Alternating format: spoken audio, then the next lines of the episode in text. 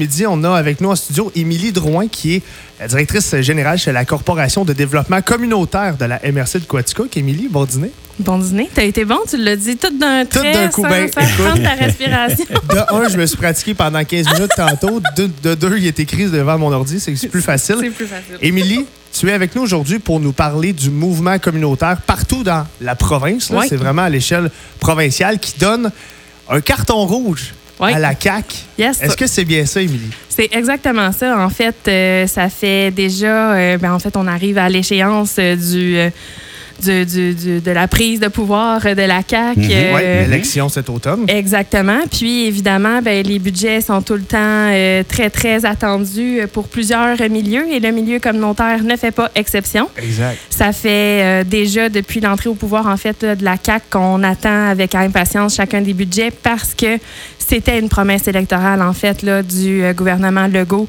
de rehausser le financement des organismes communautaires. Fait que si je comprends bien, le, le- le gouvernement de la CAQ en est à sa quatrième année de mandat, Mhm. mais curieusement, vous n'avez pas encore eu leur juste par rapport à ce que vous pourriez éventuellement avoir. Effectivement, en fait, on attend deux choses. Il y a en premier lieu en fait un rehaussement des conditions de financement des organismes communautaires qu'on attend depuis Mhm. bien plus longtemps en fait que le gouvernement de la CAC, mais c'était une promesse qui était gouvernementale, euh, voyons électorale, pardon. Et avec une longue attente comme ça, est-ce que vous soupçonnez justement que le gouvernement pourrait vous en donner moins? Ou, ou modifier des... des- des, euh, euh, parce que je présume que vous voulez, entre autres, savoir le financement qui est un financement récurrent. Oui, surtout. exactement. Oui, c'est surtout le financement de la mission, en fait, là, qui est ciblé par euh, la campagne Engagez-vous pour le communautaire. C'est vraiment ce qu'on demande, en fait, hein, parce que du financement par projet, ça fait en sorte que on va créer quelque chose. Premièrement, on doit se, se- ce qu'on appelle, nous, se taguer. Donc, c'est de l'argent qui est Oui. tagué. On doit vraiment se conformer à certains critères.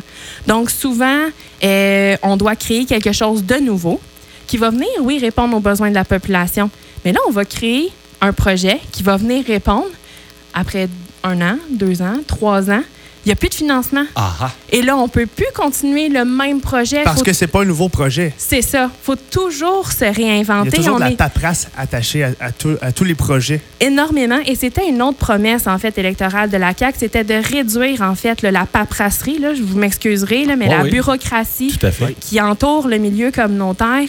Euh, pas plus tard, en fait, que cette semaine, on a su qu'il y a à peu près 50% maximum de- des argents, en fait, là, qui étaient les fonds spéciaux COVID qui ont été utilisés. Ils n'ont pas été utilisés parce que, justement, la bureaucratie est extrêmement lourde dans ces demandes de financement-là. C'est c'est pas drôle, là. Il y a des organismes qui ont dit Moi, ton 2000$ piastres qui va me coûter à peu près 5000$ à faire une reddition de compte, sais-tu, Gab, je vais m'en passer. Exact. Ouais. Émilie, euh, avec, avec toutes les revendications, bon, il y a des dates importantes qui s'en viennent dans Oui. les prochaines semaines.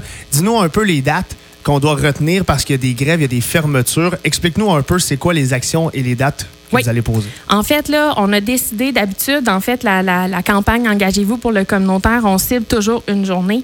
Cette année, on a décidé de faire, de frapper un petit peu plus fort. Donc, c'est vraiment la semaine au complet. Donc, la semaine prochaine, du 21 au 24, c'est l'ensemble des organismes communautaires du Québec qui sont en grève qu'on appelle rotative. Donc, c'est pas tout le monde une semaine de temps. Exactement. Donc, c'est vraiment par région. Pour l'Estrie, c'est le 23 février, donc mercredi prochain.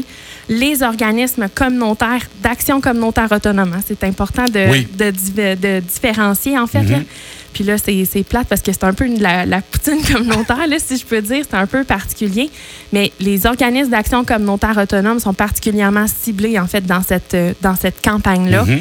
Euh, Pour le Ah, bénéfice de nos oui. lecteurs, donne-nous des exemples d'organismes communautaires qui vont être fermés à Quaticook Oui, cette journée-là. Donc, on a la- euh, l'Association des personnes handicapées euh, de Quatico qui est fermée. Le Centre d'action bénévole, c'est une première, en fait, puis je pense pour l'APH aussi.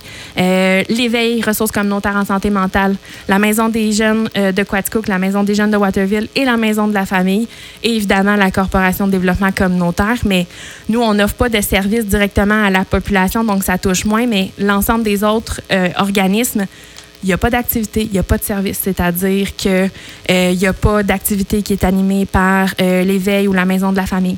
Il n'y a pas de dépannage alimentaire qui se fait au centre d'action bénévole cette journée-là. Pas de trop longue. C'est fermé. C'est fermé. littéralement fermé. C'est littéralement fermé. Pour lancer un message clair. Oui, exactement. Le, le- le moment est là. Ce qu'on veut, c'est un rehaussement du financement des organismes. Nous, ici, dans la MSC de Quatico, les gens qui, les- qui sont les moindrement informés savent très bien que nos organismes communautaires sont drôlement bien euh, dirigés.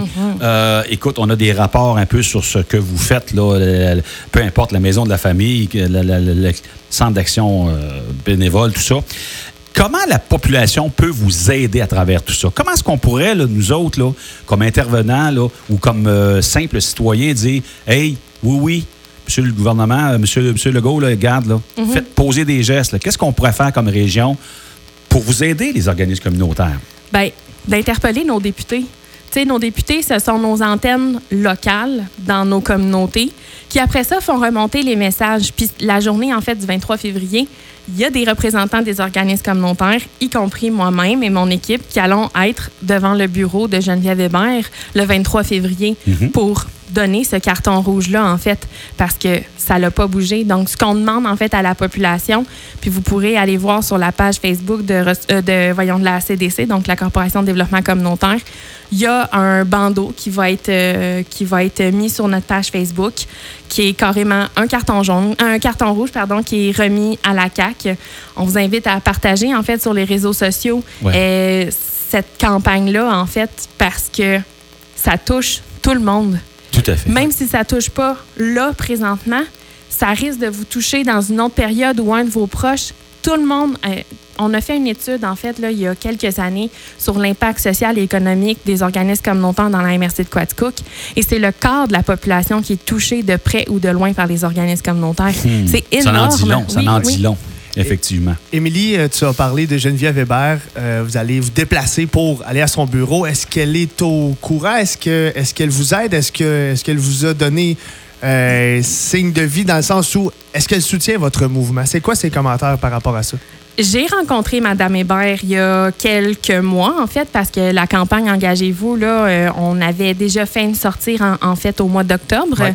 dernier. Euh, il y a une belle écoute. Je le cacherai pas, il y a une belle écoute. Et on a eu quand même aussi certains euh, gains avec, euh, avec la CAQ et à la fin, en fait, là, des, des libéraux également un petit peu. Mais ça reste que excusez, là, je vais être cru, là, mais Non, non, se mais- faire flatter dans le sens du poil, à un moment donné, Mais est-ce qu'il y a autre chose que de l'écoute?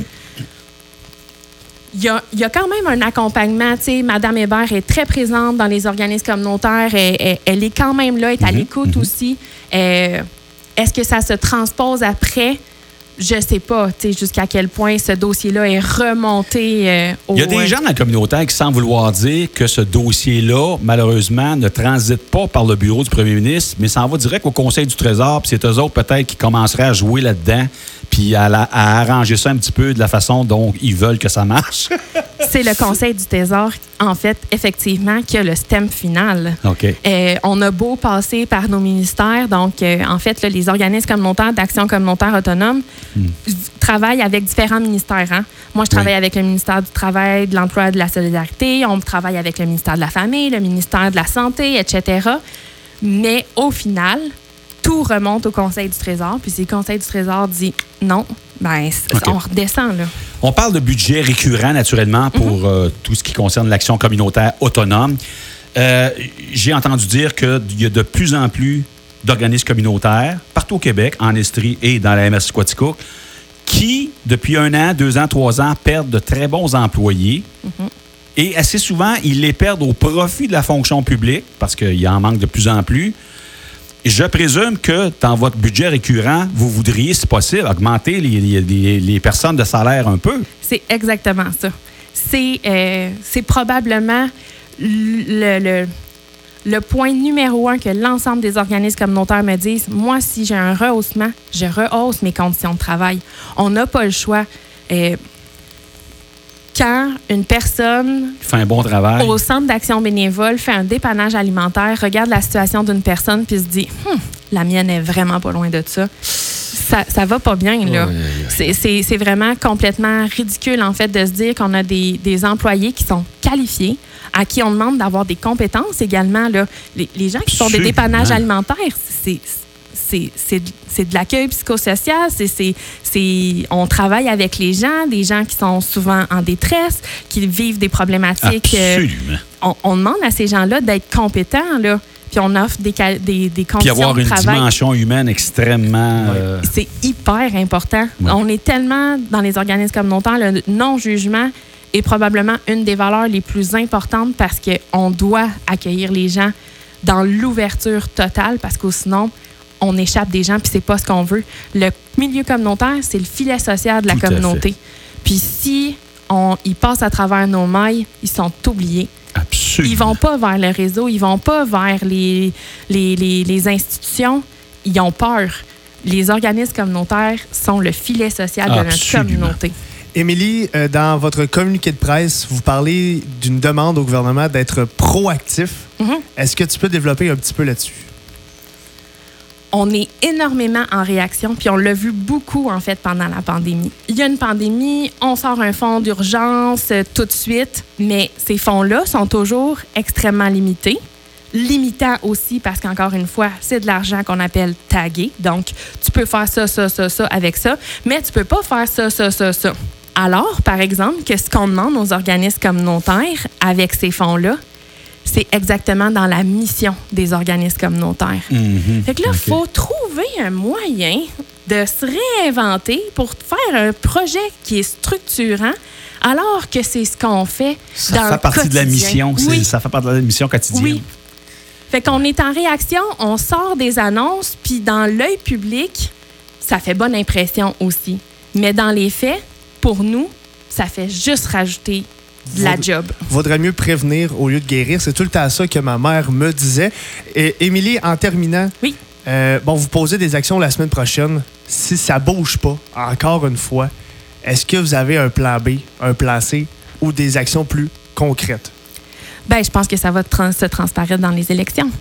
Tu sais, à un moment donné, il y a 4461 organismes communautaires d'action communautaire autonome au Québec avec plusieurs employés Mhm. euh, qui sont tannés de, de, de, de se faire imposer euh, des, des, des choses qui n'ont pas de bon sens, des conditions de travail qui n'ont pas de bon sens, alors qu'on travaille la langue à terre. Moi, mes organismes, là, je dis mes organismes comme si c'était mes bébés, c'est mes bébés. Euh, ça fait deux ans qu'on travaille d'arrache-pied. Les directions sont épuisées. Les employés savent plus où donner de la tête. Euh, ça va se transparaître dans les élections, c'est sûr et certain. S'il n'y a pas de mouvement qui se fait, euh, puis particulièrement, en fait, je pense ici dans la MRC, entre Ouais. autres avec le dossier de la fermeture de l'urgence, Ouais. c'est sûr que ça va transparaître dans les élections. Émilie Drouin, merci beaucoup. Ça fait plaisir. Euh, L'entrevue intégrale sera disponible sur notre site internet signefm.ca.